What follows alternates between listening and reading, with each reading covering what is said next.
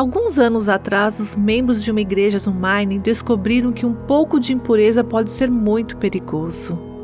Vários membros pegaram uma xícara de café para beber durante uma reunião.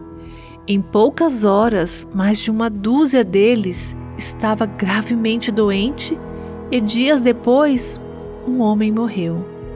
Os investigadores descobriram que um homem com raiva da igreja havia jogado um punhado de arsênico em pó na cafeteria do templo.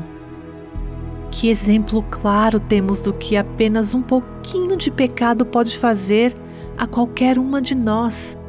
Como aquele veneno, o pecado pode passar despercebido até seus resultados devastadores ficarem aparentes.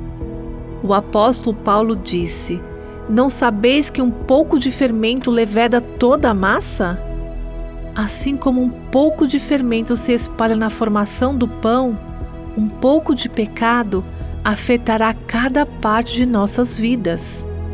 Portanto, da próxima vez que for tentada pelo que aparentemente seja um pequeno pecado, lembre-se de que o pecado é como o arsênico.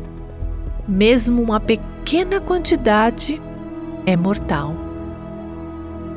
Você ouviu Buscando a Deus com a Viva Nossos Corações.